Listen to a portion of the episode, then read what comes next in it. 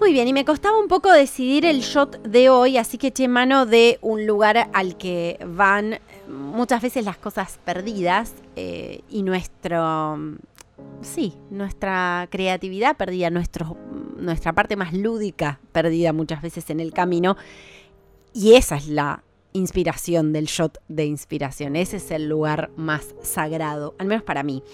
Y entonces como les decía, fui a mi biblioteca y me encontré con eh, un libro para mí de lectura obligatoria, ¿no? Voy a decir una obviedad, El Principito de San Exupéry, en traducción de Ana María Shua, que ha estado con nosotros eh, y que es una escritora exquisita. Eh, y bueno, me gustaría leerles los últimos párrafos del Principito. No estoy spoileando y además este, es un clásico que siempre va, al que siempre vale la pena volver para seguir sorprendiéndose con sus metáforas.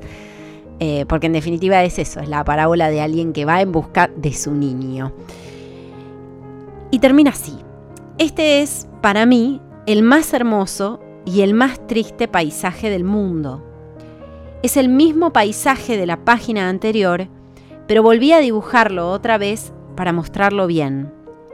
Es aquí donde el principito apareció sobre la tierra y después desapareció.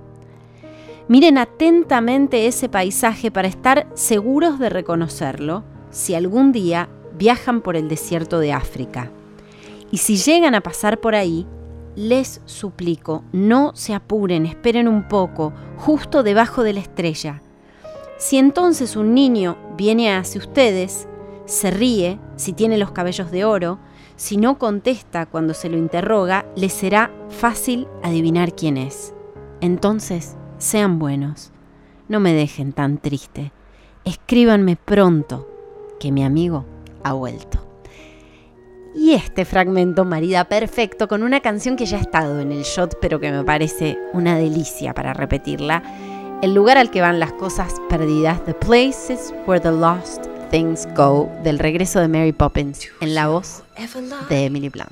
Awake at night, just between the dark and the morning light, searching for the things you used to know, looking for the place where the lost things go. Do you ever dream or reminisce, wondering where to find what you truly miss? Those things that you love so are waiting in the place where the lost things go. Memories you've shared, gone for good you feared, they're all around you still, though they've disappeared. Nothing's really left or lost without a trace. Nothing's gone forever, only out of place.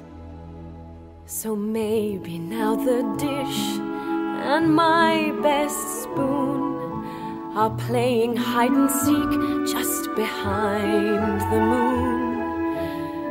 Waiting there until it's time to show Spring is like that now, far beneath the snow, hiding in the place where the lost things go.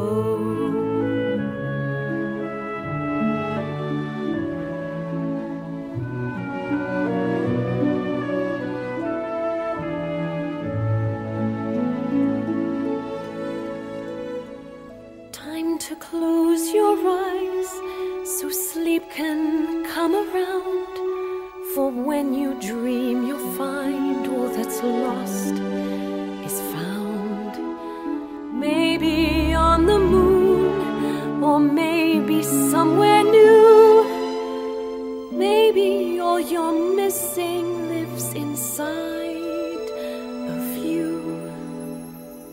So when you need her touch and loving gaze, gone but not forgotten is the perfect phrase. smiling from a star that she makes glow. Trust she's always there, watching as you grow.